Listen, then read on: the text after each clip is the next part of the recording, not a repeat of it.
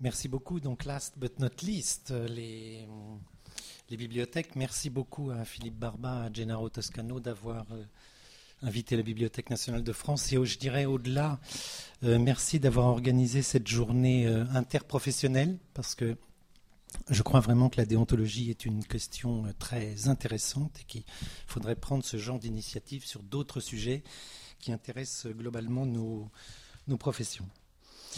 Euh, je dirais que le sujet est très dense, donc euh, je vais m'exprimer de façon relativement succincte, parfois tranchée, euh, mais évidemment, je crois qu'il y a un temps de, questions si vous voulez corriger ou, que je précise un, certain nombre de choses. Donc d'abord quelques, quelques repères, comme l'ont fait certains de, mes collègues. Donc les bibliothèques, vous savez ce que c'est, vous savez que c'est une typologie très très éprouvée, les bibliothèques de recherche, les bibliothèques publiques, les bibliothèques universitaires, etc. Et qu'on a une très longue tradition de, coopération. Hein sans doute parce que, à la différence des musées, nous traitons beaucoup de, multiples, donc euh, des documents qui sont présents dans d'innombrables euh, bibliothèques, donc ça, rapproche, et que euh, le monde des bibliothèques est un monde où il y a un dynamisme associatif qui croise en général les échelles géographiques et les types de, bibliothèques. Donc, je vous ai mis là quelques exemples d'associations. Euh, il y en a de très nombreuses autres à toutes échelles, comme je le disais, régionales, nationales, internationales, continentales parfois.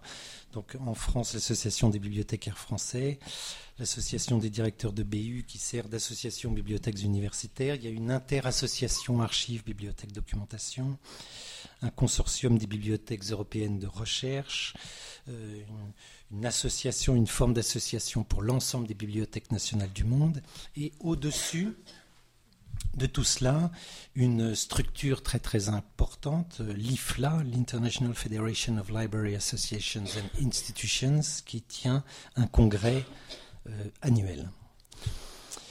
La préoccupation euh, déontologique des bibliothèques est relativement ancienne, enfin ça dépend à quelle échelle on, parle, elle a commencé au début des, années 90, en tout cas sous, cette forme de discussion euh, collective, et on dispose d'un important corpus de, textes, je pense que euh, facilement accessible sur Internet, vous trouverez euh, sans, difficulté une quarantaine de chartes nationales de, bibliothécaires. En, général, ce sont des documents nationaux plus de très très nombreuses contributions, motions, déclarations, manifestes, recommandations sur euh, divers sujets touchant aux libertés, aux technologies, etc., etc.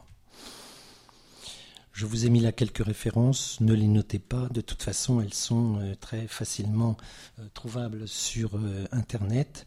Vous voyez que l'IFLA a mis un peu de temps pour des raisons géopolitiques à trouver un texte qui fasse consensus pour les bibliothécaires et les professionnels de l'information. Il a fallu attendre 2012, alors que la plupart des documents, Québec, euh, Europe, États-Unis, etc., sont bien euh, antérieurs. Le dernier document est un manifeste sur la gestion euh, des bibliothèques numériques publié en 2013.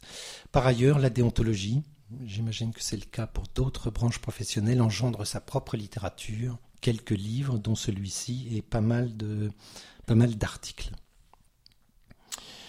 Je n'ai pas lu toutes les déontologies, euh, mais j'en ai lu un certain nombre ou des, résumés. Donc il y a beaucoup de points que je ne, je ne développerai pas parce que ce sont des points communs.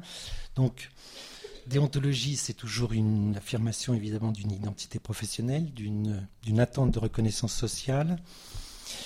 Les textes des bibliothèques sont très orientés vers la question des valeurs euh, et fréquemment, inévitablement peut-être, in fine, la déontologie, en tout cas celle des bibliothèques, interroge le politique, la politique, euh, les questions de, droits de l'homme, de citoyenneté, etc.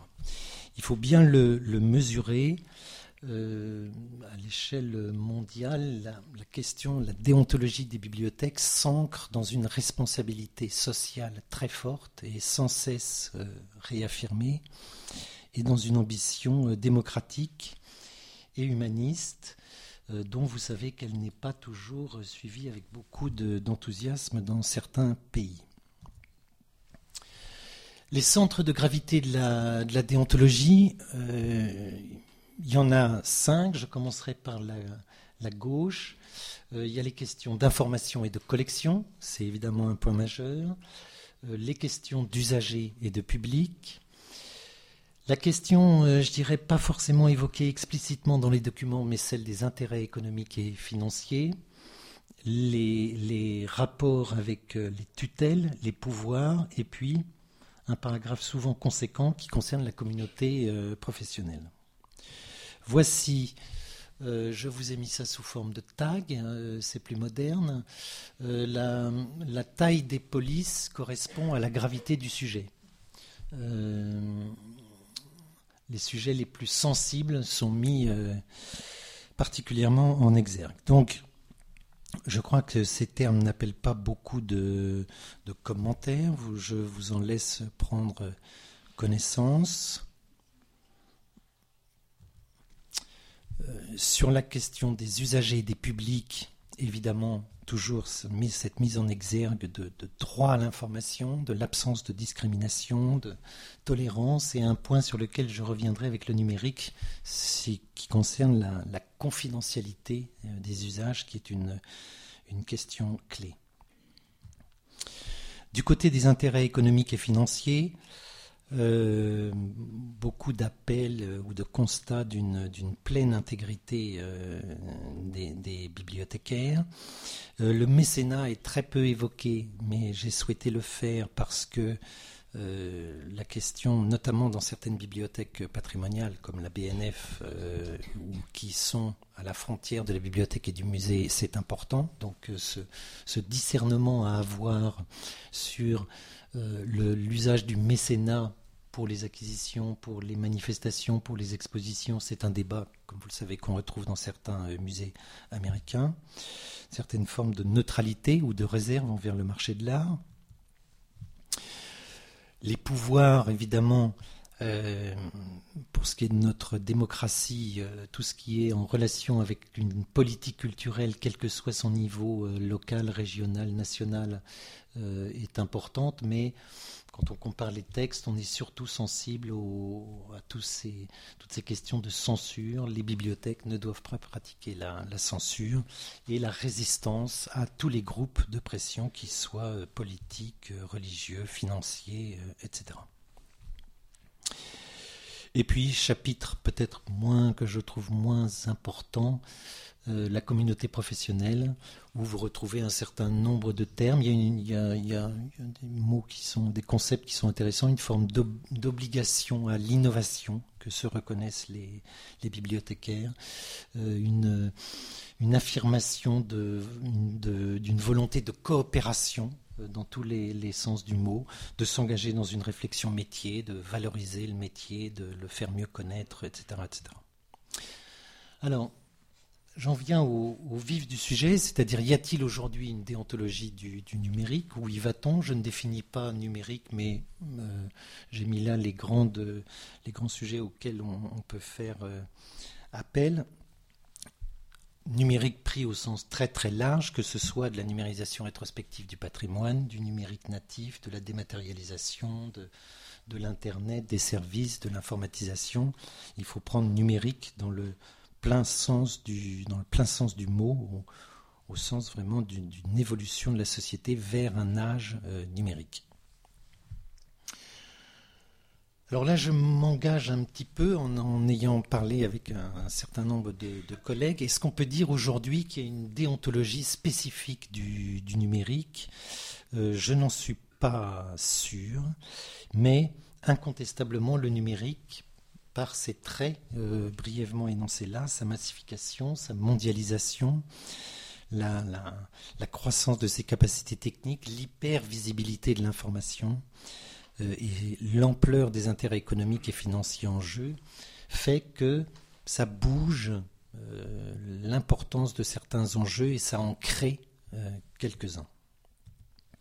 Si je redéroule donc les, centres de, gravité, euh, avec la même règle. Je vais donner quelques exemples. il y a aujourd'hui évidemment toujours des problèmes de censure dans certains pays, vous le savez. Il y a une assez forte tension sur la question des droits d'auteur. il y a des tenants de la réduction du droit d'auteur très forte. Il y a des tenants de l'allongement du droit d'auteur, au contraire. Et vous le savez, vous l'avez peut-être vu dans les journaux autour de la Commission européenne sur les droits d'auteur locaux. C'est un débat euh, assez tendu. Euh, il y a toutes ces, ce qu'on appelle les digital right management, c'est-à-dire tous ces obstacles à une utilisation informatique de certains produits éditoriaux pour lesquels les bibliothèques militent plutôt pour, euh, pour l'abandon. La question des archives ouvertes, je vais y revenir.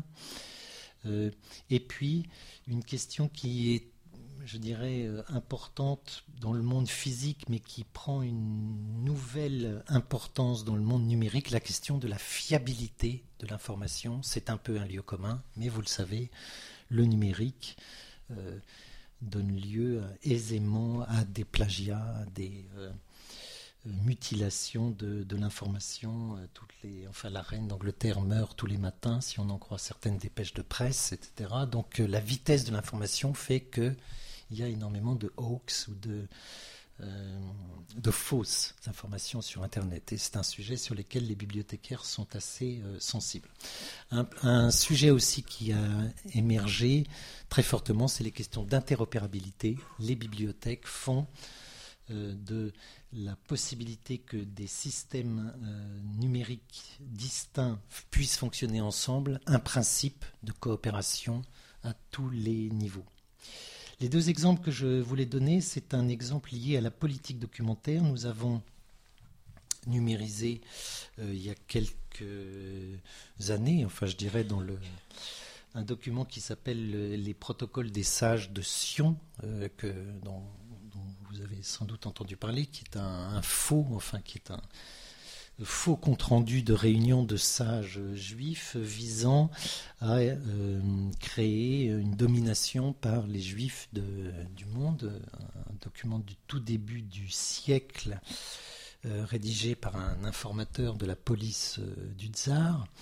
Et nous avons numérisé ça, je dirais, comme nous avons numérisé d'innombrables publications que ce soit euh, antisémite, euh, colonial, etc. Et un beau matin, euh, un, lecteur Twitter s'est enflammé sur le fait que la BNF numérisait des publications antisémites, supposant sans doute que c'était notre idéologie. donc, vous savez, comme les tweets vont vite, donc on a très rapidement pris contact avec euh, cette personne pour lui expliquer, et c'est peut-être quelque chose qu'on aurait euh, pu avoir dans le monde physique, qu'il euh, n'y avait évidemment aucune intention de notre part, si ce n'est celle, exactement comme pour le colonialisme, ou la misogynie, de donner des matériaux aux historiens. Enfin, il y a une forme là aussi de neutralité euh, des, établissements. Et que si nous devions chaque fois nous justifier de numériser de tels documents ou les commenter en disant attention, documents euh, antisémites, ce serait euh, sans fin en termes de déontologie.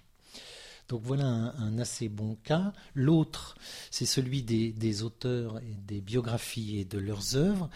Nous avons assez périodiquement euh, des auteurs qui ont des remords sur leurs œuvres, qui nous demandent soit de les détruire, soit de les retirer de la, communication. C'est bien de temps en temps des, auteurs qui ont honte. Euh, mais euh, l'Internet change la donne dans la mesure où on a l'impression que beaucoup d'auteurs regardent chaque matin euh, leurs notices euh, sur euh, Internet et nous entraînent dans d'innombrables mises au point sur leur biographie dans les fichiers d'autorité, leurs œuvres, etc. Donc certains veulent se vieillir, d'autres se rajeunir, donc c'est un peu compliqué. Ça fait plus d'interaction parce qu'ils sont euh, évidemment très sensibles en imaginant que la planète entière suit les notices d'autorité de la Bibliothèque nationale de France, ce qui est peut-être le cas d'ailleurs. Euh, sur la question des usagers et des publics, c'est très clair La question majeure, notre collègue des archives l'a évoqué, je, ne, je me mettrai dans ses pas, la question des données personnelles. Euh, la conservation, le traçage euh, des, usagers est vraiment euh, une question très très forte pour les, bibliothèques, pour l'ensemble de l'industrie numérique d'ailleurs. Et donc c'est c'est très clair, il faut l'affirmer, les bibliothèques ne tracent rien. nous traçons, nous, la communication des livres physiques pendant trois ans, c'est-à-dire que nous savons quel lecteur a emprunté quel ouvrage, enfin emprunté, s'est fait communiquer, mais avec un engagement de non-communication et d'anonymisation pour toute euh, statistique. Euh, nous conservons les surfs euh, de nos internautes en interne à la bibliothèque pendant un an, c'est le délai maximal, et nous ne traçons rien des surfs de nos lecteurs, de nos internautes. Donc ça représentait l'année dernière 20 millions de clics et il n'y a aucun cookie, aucun. Euh, nous savons les origines des adresses IP, les origines géographiques par exemple, mais nous ne savons rien de qui consulte quoi. L'autre, euh, question, là aussi euh, notre collègue des archives l'a évoqué, c'est la question du droit à l'oubli, qui est une question que je trouve très intéressante, qui a fait l'objet de textes, comme vous le savez, de recommandations de la Cour de justice européenne. Euh, nous avons eu, nous, un cas euh, que je peux euh, signaler, d'un, qui n'est pas tout à fait du droit à l'oubli, qui est une famille. Nous numérisons intensivement la presse quotidienne régionale. Et cette famille avait constaté, en interrogeant sur son nom, que dans la presse, dans Ouest France des années 40, apparaissait le nom d'un de leurs ascendants euh, avec des suspicions d'attouchement sur euh, des enfants. Donc ils se sont euh, choqués de, cela et ils sont venus vers la Bibliothèque nationale de France pour évoquer un préjudice moral euh, d'autant que cet ascendant, ce qui n'avait jamais été relaté dans les journaux, euh, cette, procédure avait été euh, sans suite, c'est-à-dire que la personne avait été totalement blanchie de cette suspicion. Donc c'était encore pire d'une certaine façon, puisque l'Internet mettait en valeur l'inculpation en quelque sorte, mais pas, pas le non-lieu. Donc euh, nous avons pris un temps de, réflexion parce que c'est pas euh, pas si simple. Nous ne savons pas encore anonymiser à l'intérieur des, documents et par courtoisie, par euh, pour montrer qu'on était ouvert au dialogue, nous avons donc retiré le, le, fascicule de West France où il était question de cette affaire. en, se promettant de le remettre une fois que nous saurons à l'intérieur de la numérisation anonymisée, c'est-à-dire que les documents seront peut-être lisibles en mode euh, image, mais les noms ne figureront plus dans les index. Du côté des intérêts économiques et financiers, je serai très très euh, bref. on n'est pas obligé de faire une lecture déontologique de ce qui se passe aujourd'hui dans le, dans le monde de l'édition numérique, mais on peut la faire. C'est le cas de certains conservateurs de bibliothèques. Vous savez qu'il y a tout ce débat sur le financement de la recherche scientifique, sur l'État euh, double payeur, euh, et qu'il y a au niveau mondial euh, un peu une guerre de l'édition numérique. Euh, puisque les éditeurs numériques, je nomme euh, Elsevier, Springer, tous ces grands euh, éditeurs, font beaucoup de facilité pour vendre des bouquets, c'est-à-dire une sélection de publications imposées, et font des difficultés pour faire des acquisitions titre à titre, ce qui serait la, logique dans, beaucoup de, de, bibliothèques. Plus cette question de euh, qui paye quoi, puisque euh, on en parle vraiment très fréquemment. Euh, les, éditeurs scientifiques développent un système qui est peut-être un peu pervers, où ils demandent aux auteurs de payer pour publier leurs articles. ces chercheurs sont généralement rémunérés par l'État.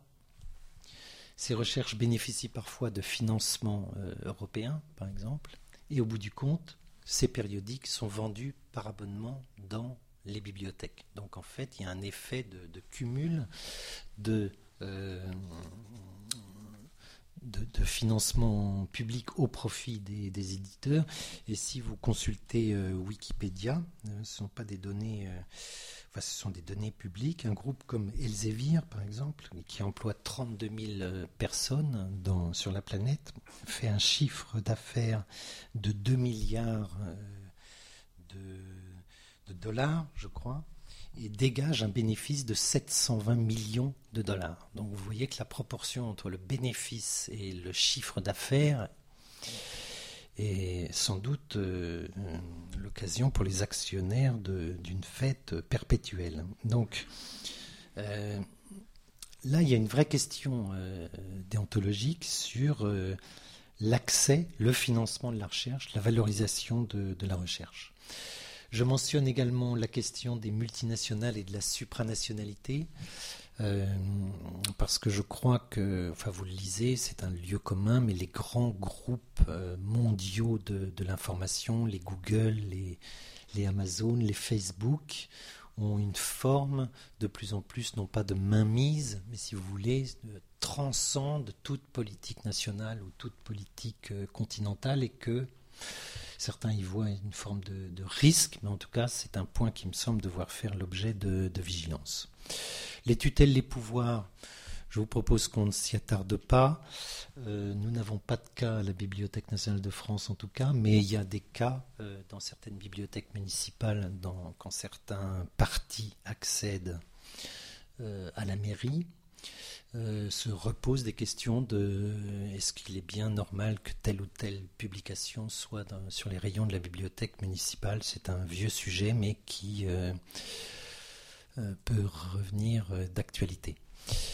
enfin, sur la communauté professionnelle, il y a quelque chose qui qu'il faut prendre en compte, je dirais, c'est la question de, la vision qu'on a de sa profession et que le numérique pousse, non pas, je dirais, à une fracture, mais à une forme de tension euh, euh, générationnelle entre, enfin, une forme de jeunisme, de, native euh, digital, digital native, et à une une sur, un surinvestissement sur l'innovation qui devient vraiment euh, dans la, dans la communauté professionnelle des bibliothèques. Il y a une sorte de course à l'innovation. Il en va peut-être de même dans, les musées, mais euh, je crois que c'est un point aussi sur lequel euh, il peut se poser une question déontologique. Je termine rapidement en disant que L'Internet, euh, c'est comme, euh, c'est comme les fables du, passé. L'Internet est tout à fait... Euh, le numérique est quelque chose d'extraordinaire. Vous savez que tout ce qui est d'accès libre à une information libre, bon, il n'y a, a, pas de, a pas de débat. Le, projet culturel de sauvegarde et de diffusion de l'information et du patrimoine au bénéfice de tous c'est absolument euh, formidable. Le, développement de métiers, d'expertise des bibliothèques et de la culture, ça n'appelle pas de, commentaires sinon euh, enthousiastes. En revanche, je crois que, enfin, chacun choisira son mot. Il y a des tentations dans le numérique auxquelles j'ai essayé de vous mettre euh, donc la réponse la forme d'esquisse de, réponse qu'apportent les bibliothèques. Donc, du côté de l'information, la vitesse, le scoop, les questions de pillage, la tentation de la table rase. Euh, certains universitaires nous confient que pour leurs étudiants, un document qui n'est pas numérisé n'a jamais été publié. Il n'a jamais existé. Euh, donc attention à ces notions de, mémoire. Les bibliothèques plaident, essaient de favoriser la fiabilité de l'information et insistent beaucoup sur la conservation du numérique, euh, parce que, comme vous le savez, le numérique est très fragile. L'usager, vous le savez, vous le vivez chaque matin, traçage intensif. Euh, il suffit que vous fassiez une réservation dans un hôtel pour que trois mois après, on vous renvoie toujours cette image de l'hôtel. Donc euh, nos, grands, nos grands numérisateurs n'ignorent rien de ce que nous regardons sur Internet et les bibliothèques revendiquent cette confidentialité des usages. Les intérêts économiques, marchandisation, un mot peut-être mélanchonesque, que vous me pardonnerez, mais a, c'est un vrai sujet, la supranationalité, les bibliothèques, le désintéressement, euh, et toujours cette, cette idée que les bibliothèques sont au service d'une politique culturelle publique, qu'elle soit euh, locale ou nationale. Les tutelles, les pouvoirs, je n'épilogue pas, évidemment, euh, cette question en Chine, etc., de, démocratie. Les bibliothèques sont du côté de l'aspiration démocratique. Et puis, pour ce qui concerne euh, les communautés professionnelles, euh, pour éviter le, jeunisme et l'effet de rupture, de fracture numérique, nous revendiquons, nous, bibliothécaires, conservateurs, l'idée que il y a une forme d'exercice d'une continuité de la diffusion, de la transmission du, patrimoine à travers les évolutions technologiques dont le numérique est un épisode supplémentaire, bien sûr majeur, mais dont il n'est qu'un épisode euh, supplémentaire. Voilà, je vous remercie.